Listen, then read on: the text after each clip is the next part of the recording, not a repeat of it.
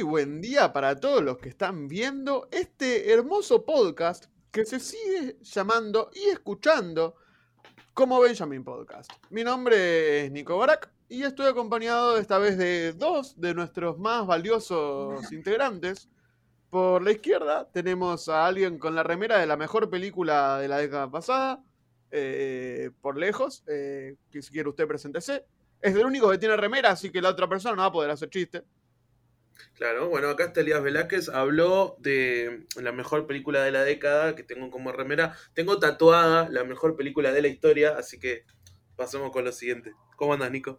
Ah, bueno, de paso me la aplica, pero dale, todo bien, todo bien, igual, todo bien. Arriba es una linda peli, igual, Arriba es una linda peli. Y bueno, ¿vos qué onda? ¿Cómo, cómo fue tu semana? ¿Bien? ¿Bien? ¿Cali? ¿A mí me estás preguntando? Ah, claro, dije Cali. Sí, de joda. Eh, Estás de todas las semanas en del las domingo. que. ¿No? Estás de resaca todavía del domingo. No, Claro, no, sí, no. no, ni me preguntó, me dijo, che, vos, Cali. eh, Bueno, a ver, pará, que- señor, señor sin remera, ¿cómo está? ¿Todo bien? ¿Cómo fue tu semana? Todas las semanas en las que Boca le gana a River es una buena semana. Es- Ya arranco con, los tacones de punta. Pa, acá, acá nosotros ya nos oficializamos como podcast de Boquita, somos el podcast oficial de Boquita de cine de Argentina y el mundo también, así que de eso no, hay, no va a haber problema. Del más grande, aparte, somos el más grande podcast del, del club más grande de todos los más grandes. Claro. Pero bueno, nada, la única persona que no debería ser nombrada en este podcast es una persona colombiana que no vamos a darnos el lujo de nombrarlo, eh, que no debería estar jugando en Boca, punto. Terrible. Pero. Pero bueno, nada, ahora, sacando boca y todo, ¿cómo, cómo vivieron en estas semanas que no estuvimos medio desaparecidos? ¿Vieron alguna peli? ¿No vieron nada? Eh, ¿Qué cuentan? Sí, vimos, vimos, vimos cositas, vimos cositas. ¿Vieron? ¿Vieron algo? Sí, sí, vimos cositas. Yo me remonté un poquito a una peli que creo que es muy querida por todos, que es considerada un, un clásico, eh, que es eh, Lost in Translation o Perdidos en Tokio. Peliculón, Tenemos que hablar, ¿no? Teníamos que hablar, Elías. Tenemos que hablar. Pará, no dije nada todavía. Eh, estoy un poquito triste porque sé que esta peli la, la quieren mucho en general. eh, es una peli que. ¿Cómo? por ¿Qué ejemplo, estás por persona decir? La película con la que yo- la persona con la que yo vi esta peli también eh, salió muy contenta con la película, pero yo tristemente no. A mí Lost in Translation como que me dejó un poquito vacío, por momentos hasta me, me aburrí un poco. Eh, así que nada, quería compartirlos ustedes porque es queda como un meme. Así como tenemos placeres culposos, creo que voy a sumar a la lista de películas que todos aman, pero que a mí no me volvió loco, a Lost in Translation. Eh, nada, fue interesante, sí, por ejemplo, ver eh, una joven Scarlett Johansson que realmente me demostró que es, que es mucho más que, no sé, la de Black Widow, por ejemplo. Eh, y ver a Bill Murray, que por ejemplo, lo, el último recuerdo que tengo de, de Bill Murray es en esta película eh, que es medio graciosa, Zombieland, en donde No. aparece dos segundos y encima lo matan. Así que fue, fue lindo por ahí viajar a ese, a ese momento. Pero tristemente la película a mí no me transmitió, no me llegó. Ese Mm. creo que es el principal problema. Yo no voy a decir si la película me pareció un desastre, me pareció horrible eh, o, o lo que cuenta me parece malísimo. No, simplemente a mí particularmente esta película no me cautivó, no me llegó, no logró Pero- transmitirme. Pero no, o sea, te, co- te costó verla, o sea, mientras estabas viendo, decías tipo, che, loco, nefasto este chistecito. O como que la viste y después como que a nivel temático, a nivel como trascendental, no te pareció como algo así. Mm. Es que siento que no me contó, no me contó nada. relevante o nada, digamos, que me haya abierto al mundo o que me. Es que no, no me, no me llegó. Incluso hay como algunas cositas que ahora me estaba acordando viendo el tráiler.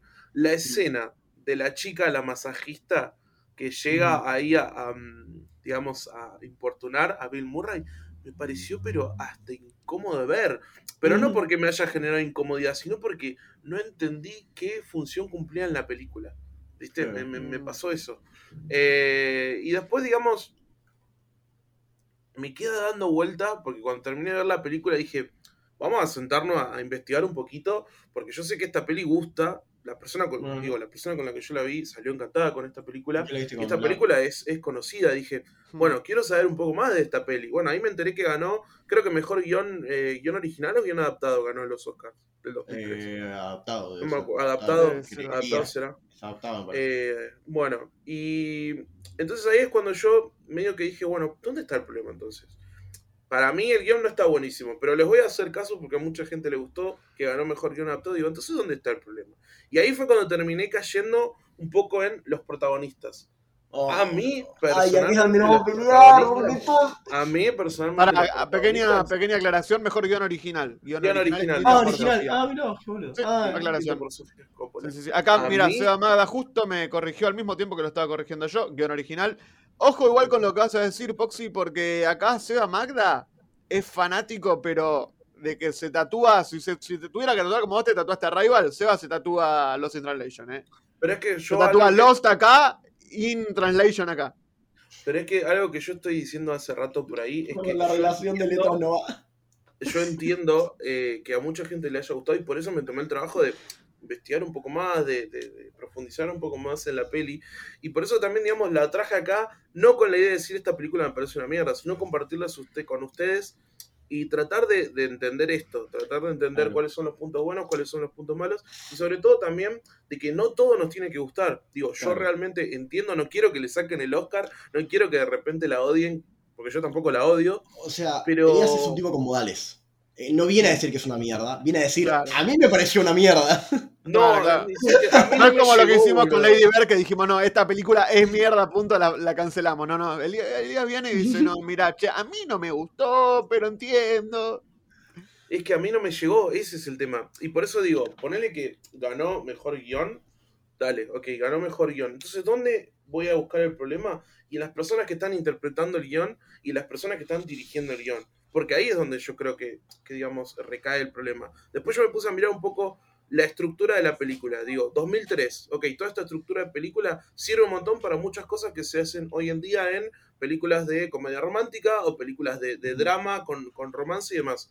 Fue, es una piedra fundacional para una estructura de películas. ¿Te gustan ese tipo de películas? Pregunta. pre- pre- pre- ¿Te gustan ese tipo de películas a vos? Sí, sí, sí, sí, no Ah, ok. tengo ningún problema. No tengo ningún problema. Por eso digo, no le voy a pegar a eso porque la verdad es que es como la base para este tipo de películas. Porque estamos Claro. hablando de No, 2003. claro. no, no, es que yo estoy hito. tratando de, de encontrar dónde no, cómo estuvo, cómo fue que no te gustó, porque no... Es que para mí hay, hay, hay que ir al punto. Eh, Claro. Lo que no me gusta creo que son las interpretaciones. Que son las personas que al papel llamado guion le dan vida. Eso es lo que a mí no, no- creo que no me, no me terminó de cautivar. Eh, los personajes, los actores, quizá, la dirección que les dieron a ellos.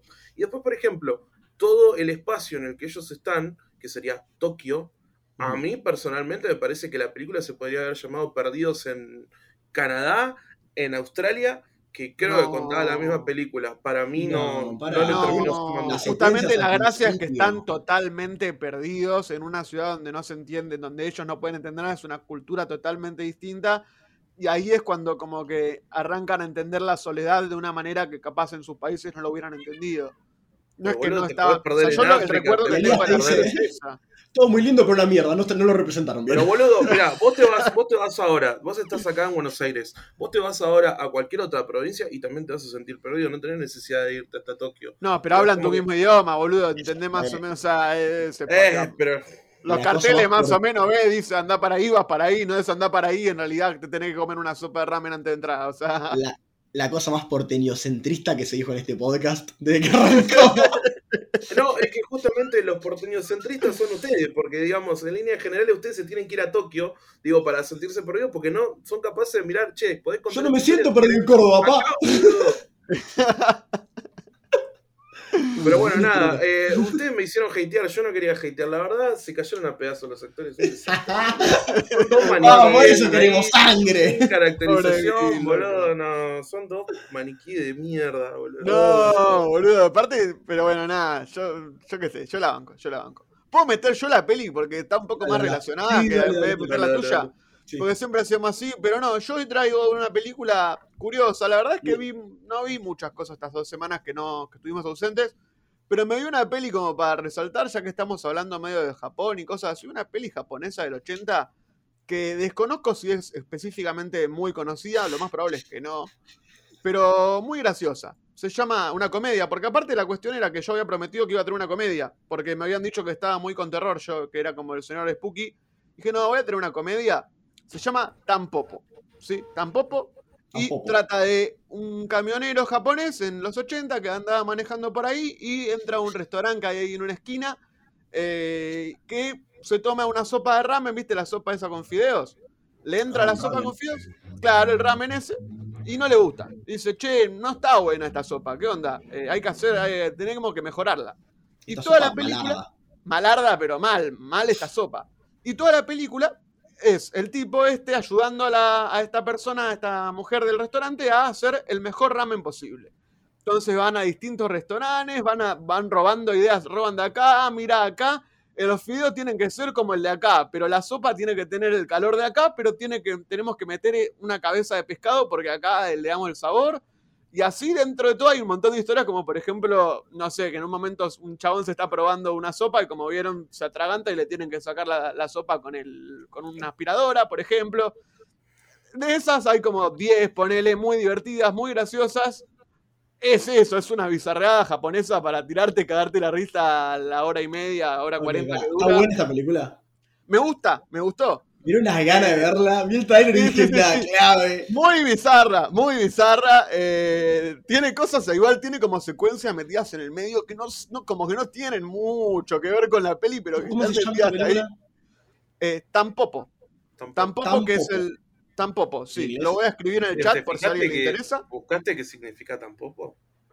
Eh, tengo, o sea, se llama así el, cha- el, el restaurante donde hace, o sea, el Ah, restaurante que inventan, Ah, pero ni idea Claro. si significa algo, la verdad que ni, ni puta idea. Pero nada, la vi Ah. ahí en una de esas plataformas en Qubit, ¿viste? La vi ahí medio tirada por ahí y dije, ay, vamos a ver esta cosa, ¿es qué es? Y me tiraban. cae la risa. Tiraban el a chiste de en vez de que es un espagueti western, es un ramen western. Ah, No, sí. O sea, yo no spoileo mucho, pero tiene todo un subtexto. Tiene un subtexto de western terrible, ¿eh? O sea, el chabón está con sombrero de vaquero y tipo es el héroe que viene a salvarle el restaurante a la piba, ¿eh? Y es, Es y a- el ramen western. No, sí, es terrible ramen western porque tiene una, una pelea a piña patada con un chabón puro western, pero bizarro. O sea, muy, muy bueno, muy buena. La verdad es que la recomiendo. Nada, véanla, se, se puede descargar por ahí, por esas plataformas medio guiño guiño, la pueden conseguir y, y disfrútenla porque, nada, para verla ahí caer de la risa. Todos sabemos. ¿Vos, Cali? Eh, yo, ¿Qué viste, che? ¿Tiraste, yo vi ¿Te la viste algo? Si no viste nada, no lo tires, ¿eh? Yo no, no, no- vi banda de películas ¿Viste? de ellos. Eh, Bueno, dale, dale, arranca entonces y lo vamos a darle. Pero la que voy a traer es una que se llama Oxygène, que es una película francesa de Netflix. eh, Ah, mirá, de Netflix, qué raro vos trayendo. de Netflix y francesa, porque yo les traigo las últimas de Netflix News, que salió hace, hace una semana y media de haber salido. Eh, y se trata de una mina que está que se despierta dentro de una cápsula eh, como de una cápsula como de, de médica, digamos, eh, que está quedando sin oxígeno. O sea, la mina Mm. estaba como en sueño criogénico, se despierta dentro de una cápsula médica eh, y nada, se está quedando sin oxígeno, porque el oxígeno es limitado, fuera de la criogenia. Entonces, toda la película trata de esta mina viendo cómo hacer, tiene el asistente, tiene como un asistente en la computadora adentro de la cápsula, porque es todo futurista, y tiene que ver qué hacer para salir de esta capsulita, y tiene un viaje mega eh, filosófico, mágico, porque empieza a flashear por, el aislamiento, por la falta de oxígeno. Eh, está muy interesante, y es de esas películas que tienen una buena idea, viste que hay películas que tienen una buena idea, que te, tiran tipo, bueno, mirá, tenés que salir de esta, habitación, y nada más tenés esto. Eh, y se quedan en una ejecución medio de mierda. Eh, hace poco también había visto, eh, en este hilo de películas, había visto La Torre, ¿cómo se llama esta película? La de, la de El Hoyo. ¿La vieron El Hoyo? La película española. No, no la vi. Bueno. Escuché que era medio una poronga, pero no la es vi. esa misma línea, es una muy buena idea, ejecución de mierda. Pará, Acá igual te tiro, te tiro un dato rele- recontra relevante que lo acabo de ver en el tráiler. Ajá. Eh, ¿Sabés quién es el Sí. director? Iba a decir lo mismo yo. Eh, sí, sí, increíble. Alexandre Allá, que vos decís quién es ese chabón, pero es un tipazo, porque es el director de Kroll. ¿Se acuerdan, ¡Ah, muchachos? boludo! ¿Te acuerdas de Kroll? ¿Te acuerdas de Kroll? No, pará, y también dirigió eh, Las colinas tienen ojos, el remake, que está buenísimo, boludo. Sí, Hills Have Eyes, eh, Piranha 3D, una cosa medio rara, no la vi esa, pero me imagino que se me va falopa. Clave. El director es Kroll, bueno, es un peliculón. Casi tan buena como Kroll. Eh, eso, nada, es, es una película que tiene una buena ejecución. Temáticamente es medio rara, porque te Mm. presentan algo temáticamente que después en realidad medio que se cae un poco a pedazos, pero nada, tiene un, tiene, o sea, tiene un obvio twist eh, Mm. para, para el final de la película, de qué está pasando de verdad. eh, y nada, yo sentí que estaba bien ejecutada. eh, yo qué sé. Eh, Aparte de Netflix, o sea, le metes play y la ves. Está ahí. Claro, además eso se, se deja ver la película, como que nunca, nunca sentí que la película draguea tanto, eh, Mm. está buena, no qué sé. Qué chabón raro las suyo. temáticas que abarca, ¿no? Este Alexander Aya. Porque Sí, es como co- que cocodrilo. también es que cocodrilos ahora esto, bueno, antes tenía la de las colinas, que son como, no sé, gente radioactiva, o no sabría cómo decirlo. Y después también dirigió Horns, la de Daniel Radcliffe, que es como Ah, sí, esa no la vi. No la, imponer no la vi, pero sé cuál es, sí. Eh, Que también actúa las la, temáticas. la francesa esta. Mm. La francesa es la francesa de Bastardo sin Gloria, para los que no lo vieron y se enteraron. Eh, Mm. La francesa de Bastardo sin Gloria y de Naviu Simi. Y de Horns.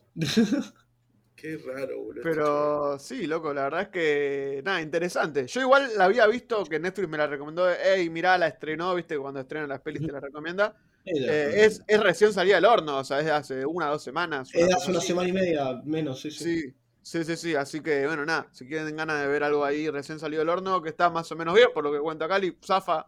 eh, Oxygené. Oxígeno. Acá. Seba Magda dice que nos volvimos cultos. Bueno, la, la zafamos con Kroll, ¿no? Como diciendo, recordando Kroll, como que dijimos, ah, no, en realidad nos gustan las pelis falopa también.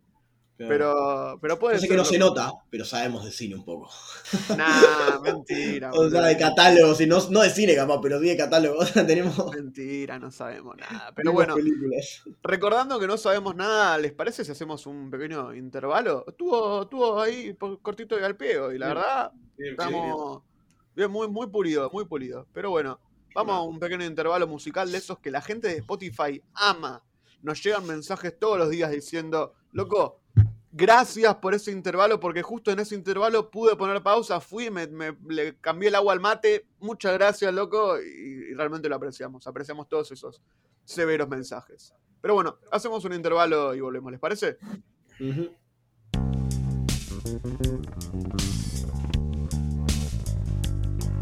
Thank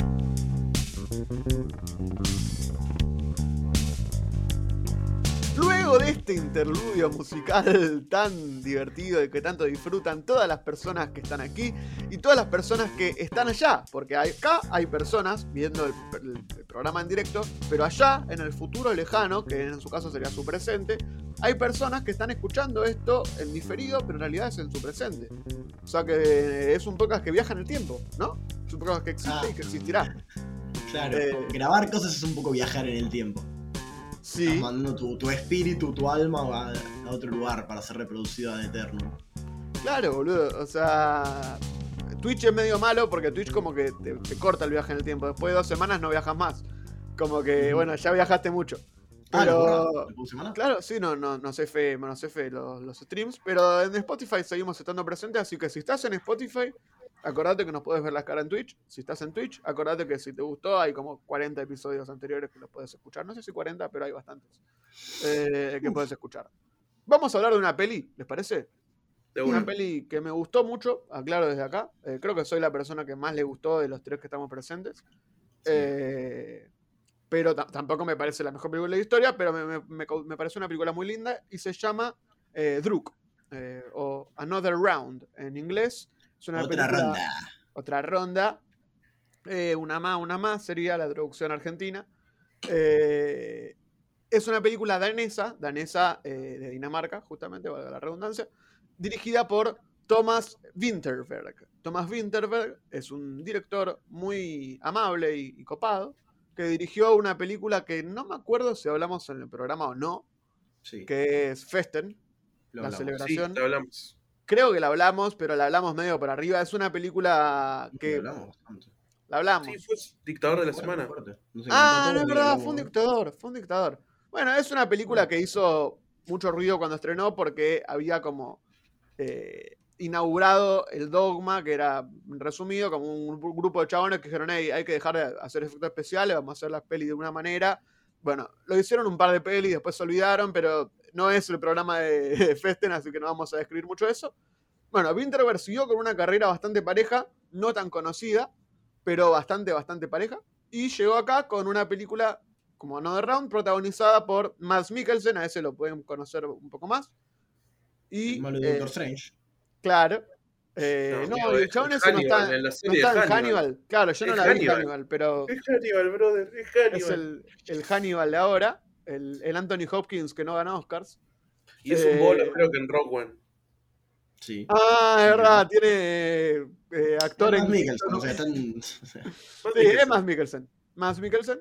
Y eh, bueno, y un par de daneses más. Está Thomas Volarsen, que es uno que también estaba en la celebración, que es muy copado. Pero contanos, Cali, si querés de qué trata la peli. ¿Te acuerdas que vos contabas las ¿Yo? historias? Sí, yo ¿Te siempre acordás en, eso. su- en lo- en el viejo tiempo, cuando las el cosas. antiguo tiempo. Sí, ¿de qué- de qué Eh? Another Round se trata de un grupo de tipos que están teniendo una vida medio monótona, medio como que sin mucha motivación, como que la gente, o sea, son medio aburridas la vida que tienen, y, eligen, eligen, deciden testear una teoría de que el humano tiene un déficit de alcohol en sangre, eh, así que viene con un déficit de alcohol en sangre. Entonces los tipos dicen, mira, para vos estar en tu peak, en tu peak de, de funcionalidad, vos tenés que estar siempre con un poquito de alcohol en sangre. Entonces empiezan a vivir la vida tomándose un poquito de alcohol y manteniendo un, un estado de ebriedad eh, bien, ¿no? Aceptable. Claro. Eh, No, pero aparte lo que empieza- Tienen Ajá. que seguir tomando, ¿no? Porque no claro, es que tienen que mantenerlo. Tienen Claro. que mantener un nivel de alcohol en sangre constante, que es, que es poco, pero tienen que mantenerlo. Eh, y nada, y empiezan a ver cómo la, son cuatro tipos distintos y empezás a ver cómo el consumo de alcohol empieza a afectar a cada uno. Algunos empieza a pasar un poquito de más, algunos dice, eh, algunos tiki tiki. Pero bueno, trata esa temática la película. Sí, sí. La- hay otro detalle, que son los cuatro son profesores de una Claro, escuela es profesor de escuela. es- Claro, entonces no es que están haciendo eso en su oficina, viste, nada, haciendo un Claro. testeo medio raro con el riesgo de que los echen, no, están haciendo esto en- durante la educación de jóvenes estudiantes de secundaria. Que también se ponen muy en pedo los jóvenes de secundaria, porque la película arranca con una secuencia de pibes poniéndose en pedo, rompiéndose la pera. eh. Y son estos pibes que son estudiantes, estos locos. Entonces, como Sí. que la película tiene un approach bastante eh, de todas las direcciones al alcohol y al consumo del alcohol. Eh, no sentís Bueno. que le. Como que, viste que yo no sé ustedes, pero Sí. déjenme inaugurarlo. Yo no sentí que la película tomara un. eh, ¿Se está escuchando mi, mi teléfono? Eh, un stance definitivo para con el alcohol. Se los voy a tirar a ustedes. ¿Qué opinan de Es que para mí tampoco, pero porque la película toma una especie de retrato de la cultura danesa, por no generalizar y decir la cultura de Europa del Norte. Pero yo creo que la película hace un retrato de cómo es esa sociedad. Por momentos se burla, por momentos dice, hey, pero estos aspectos también es- están buenos.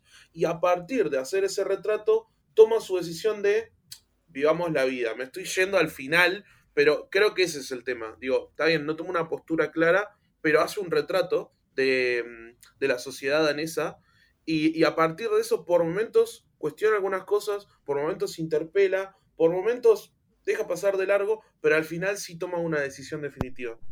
Eso es lo que Bueno, me pasa a mí con la película. O sea, yo estoy de acuerdo con eso, pero con una salvedad que tampoco sé qué es. No estoy tan seguro de lo que voy a decir, porque la vi igual dos veces. Me gustaría volver a verla porque es una película de nuevo que disfruté.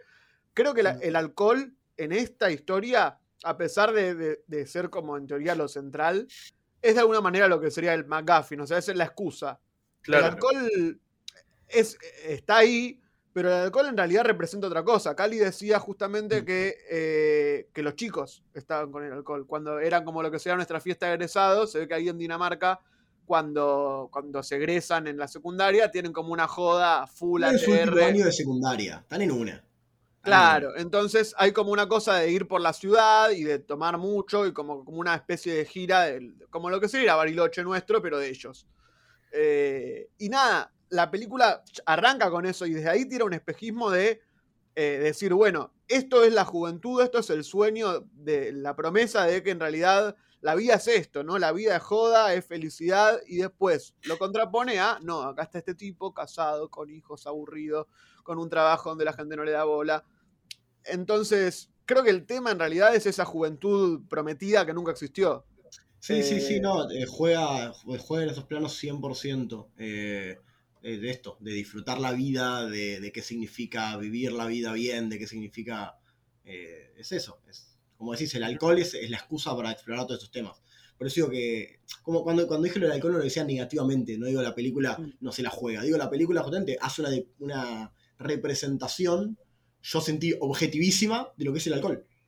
Eh, por eso no, no, no es como que no es una, no es una eh, representación ideologizada del alcohol de alguna forma. Pero muestra lo bueno, lo malo, lo del medio, así. Eh, y elige contar otras cosas en la película. Con, con ese, con ese. Obviamente habla del alcohol, porque la película tiene alcohol, pero ah, elige contar otras cosas con esa, con esa plataforma que, tiene. Mm. de- No, aparte cuando, digamos, él te pone como un estándar de cuánto es el, el, el alcohol que uno necesitaría para estar chill, para estar bien y poder funcionar. Y después a los personajes le empiezan a salir mal las cosas cuando se exceden de ese límite. Entonces, por más que no sea súper directo, a los personajes le pasan cosas negativas cuando eh, se les va el exceso de alcohol. Y por eso es como que también coincido con lo que dice Nico. Digo, el, en este caso, el alcohol es un elemento más de la película. El verdadero motivo y fin de la película es el tema de, de la juventud. Digo, de principio, vos ves que los jóvenes también se enfrentan a un montón de, de- de problemas existenciales. De qué voy a hacer con mi vida, de qué voy a estudiar, de me está yendo mal en clase y demás. Pero a pesar de todo, los pies están llenos de jovialidad. Los pies son joda. Y los adultos tienen conflictos, no te digo iguales, pero también tienen conflictos de qué estoy haciendo con mi vida, cómo cuido a mis hijos, cómo cuido mi relación con mi mujer y todo. Y es como, ¿por qué los pibes tienen tanta energía y nosotros no? ¿Me entendés? Y ellos necesitan el alcohol como excusa para levantar, para meter power up. Y creo que al final termina pasando que el chabón dice, al final, en definitiva, somos la misma cosa. Ser joven o no está en mi voluntad. Si yo quiero ser joven, si yo de repente me levanto y me pongo a bailar como un hijo de mil y me tiro de cabeza al agua. Digo, por eso creo que al final termina tomando esa, esa postura con respecto a la, al sentirse joven. Al menos eso es lo que yo sentí que me transmitió la, la peli. Sí, a, a mí me gustó mucho algo que hacen con, con pocas escenas, con pocos momentos, pero que construyen algo que es súper sólido y que estalla en un momento de la película, y es la relación que tiene el personaje de Max Mikkelsen con la esposa. Creo que Mm. con muy pocas escenas que te va poniendo ahí al principio, que como que intentan hablar, pero la esposa medio está en otra, tienen horarios eh, diferidos, entonces no se cruzan mucho. Desde cosas muy, muy chiquitas, Mm, la película va contando esa no relación. es el- Lo sentí el aspecto más flaco de la película, te debo decir. No, como, o sea, yo siento que es clave que no sea flaco, algo. El menos. lo- es que esto que decís que está, digamos, eh, pocas escenas, pero bien explorado, yo justamente sentí que no, que fue una, un costado de la película que si lo sacás, la verdad que yo estoy contento. O sea, No, me queda un producto pero más, porque- o sea, Porque ahí creo que está la esencia. O sea, ahí creo que yo sentía que la esencia estaba ahí, en que el, el problema del alcohol es irrelevante, por lo menos en el personaje de Mads. Después, en otros personajes el alcohol juega un rol más, más importante. eh, o por lo menos, eh, por ejemplo, en el personaje de, de Thomas Volarsen, que no me acuerdo cómo se llama el personaje. Pero que- todo el pero la historia de Max también. No, no, no, eso también. La historia de Ah. Max, digo que el alcohol es como. también es importantísimo. Sí, O sea- pero yo digo que el, la his- el alcohol en la historia de Mads llega como curita. Porque la vida de Mads Mikkelsen no está funcionando. Porque la claro. esposa no funciona. Porque su trabajo no le dan bola. Ajá. El alcohol llega como una curita y después se da cuenta que, que es una curita que yo que sé, está ahí. Eh, y puede servir, puede no servir. Es un, es un personaje también desde ese punto de vista muy, eh, muy de la generación de los 70, de ese tipo de personajes que no están necesariamente bien, no son personajes buenos, sino Ujú. que es un personaje erróneo, que se equivoca y que se equivoca muchas Sí. veces y no es que se Obvio. equivoca pero justifica, no, se equivoca, es un tipo que se equivocó en, much- en muchas ocasiones. Mm. Y creo que esa pureza también con la que cuenta esa historia y esa pureza con la que se cuenta esa relación con la esposa que, que estuvo durante muchos años y que no funcionó, eh, a mí me, me enamoró. O sea, yo veía esos años que el tipo dijo, no, porque quiero envejecer de viejo, o porque eh, todo ese tipo de frases que muestran que es una persona totalmente destrozada por dentro. Eh, Y ahí justifica mucho más que, haya- que se le ocurra hacer con, estas, con sus amigos este experimento súper bizarro de, de arrancar a tomar alcohol enseñándole a los pibes. No sé, no, yo la verdad que no. ¿Qué crees que te diga? No, no, no, no me llegó, no, es más, si te digo es algo que no me acordaba de la película, o sea, no es que no me acordaba, no, obvio, pero es algo que para mí pasó en la película, era ese aspecto. Sentí que no estaba de más. Sentí que no, no necesitaba eso, el personaje de Max Mikkelsen tampoco. Porque vos te ponen, desde el principio de la película te plantean esta idea de que Max Mikkelsen está viviendo una vida eh, monótona, como poco. eh, como, como poco monótona, frustrante, esa cosa. Entonces la verdad que la, la, la mujer está, o sea, está, está ahí, está hecho y construido, más o menos bien, pero yo sentí que era, es el aspecto de la película que más flaqueó. Eh, Hmm. También creo que si hubiesen sido tres en vez de cuatro tipos, esta película hubiese sido mejor. Eh, ¿A quién sacás? creo que. A. fa- eh, eh, Está Ah, el, el- el profesor de canto, está De- el, de- el el profe de fútbol. El de fútbol claramente no lo puedes sacar. no lo El de fútbol sacar. lo sacás y te pego. O sea, es un No, esos son los, los tres que dejo. Eh, Mm. al otro lo saco. Eh, y al otro, ¿quién era el otro? Yo no me acuerdo tampoco quién era. Bueno, no- si no nos acordamos, no era tal. sí, sí, si lo querés sacar, sacar.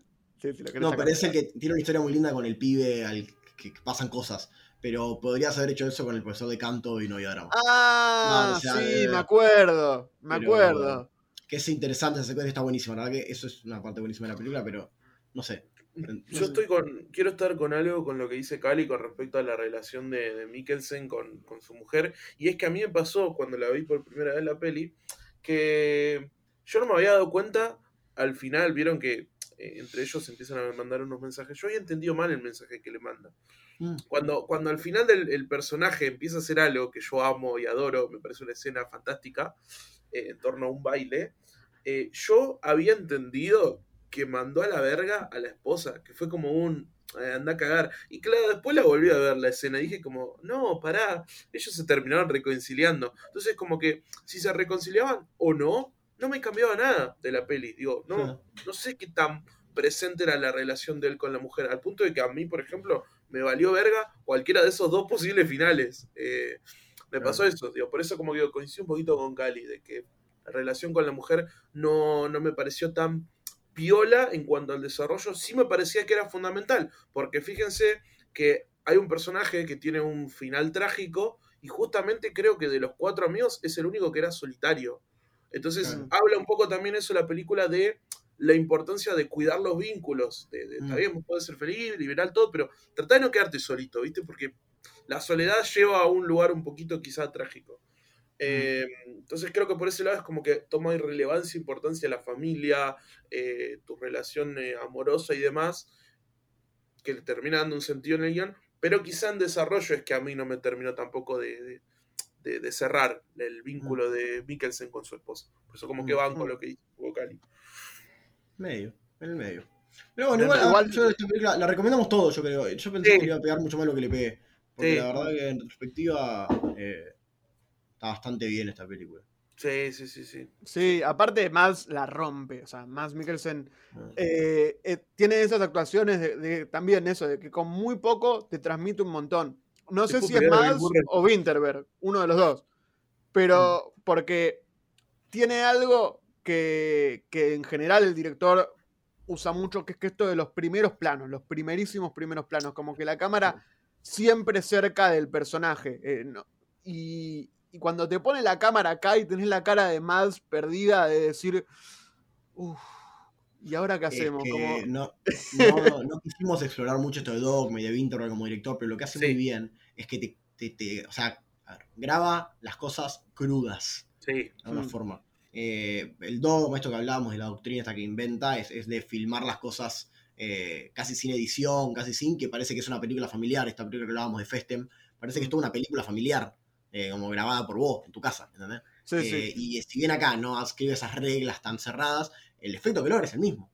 O sea, Claro. realmente te hace sentir que estás ahí viéndolo como sería eh, cosa. No, no sentís que estás viendo una película en, much- en muchos aspectos. Total. Sí, el dogma es algo que ya quedó atrás en el pasado, pero sí se nota, digamos, que es Winterberg el que creó el dogma y tiene cierta influencia sobre la forma en la que él ve el cine y pone la cámara. Porque mismo ponerle la escena final, que, que hay un baile muy importante, si vos comparás esa escena, por ejemplo, con, con La La Land, con el baile de La La Land, que es espectacular, que es Hollywood y es demás, acá está filmado de otra forma y por eso Mm. me terminó gustando más este baile y para mí es una obra de arte porque realmente está filmado de una forma eh, tan poco Hollywood y tan poco artificial, tirando más, te diría, eh, casi que eh, crudo, como dijiste vos la palabra, Mm. que transmite muchísimas cosas. Que, que realmente siento que estoy en vivo viendo a esa persona liberarse. Eh. Bueno, es que en el fondo Winterberg se quedó con la esencia de, de lo que era el dogma, Claro, porque el dogma, el dogma real planteaba unas reglas totalmente arbitrarias y, y- y- y poco factibles eh, Ah, en es cuanto un, a es un hacer películas. el dogma, claro. Claro. Fue una guía, reglas, pero la idea se entiende.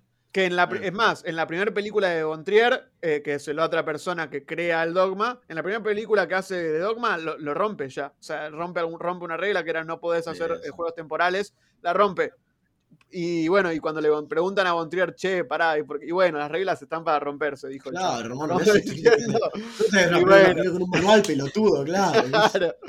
Pero en el fondo creo que estuvo bien como lo manejaron después, porque sí, después hicieron pelis de dogma, pero Winterberg y Montier se reborraron de la movida y hicieron Pero sus es- pelis, pero manteniendo la esencia. Creo que Winterberg, durante su carrera, yo no vi muchas pelis de Bontrier, así que ahí capaz Elías me puedes tirar una mano. La única que vi posterior de Bontrier, que es esta, la que Anticristo, era muy poco dogma, Anticristo. Me Mm, parece que Bontrier se aleja un poco más, ¿no? Mm, yo creo que, como te digo, Dogma ya no existe, pero ambos han mantenido la idea que han creado de alguna manera. Digo, los dos son muy anti-Hollywood a la hora de filmar. Los dos son muy, no quiero usar la palabra naturalista, pero los dos tienen una forma de contar mucho más cruda. Digo, no, no les preocupa hacer cortes extraños, no les preocupa hacer movimientos de cámara que no son canónicos y ese Claro. tipo de cosas. Además, Eh, quizás sí en temática, por ejemplo, Bontrier sí se va un poquito más a lo fantástico y se fue un poquito más a la chota.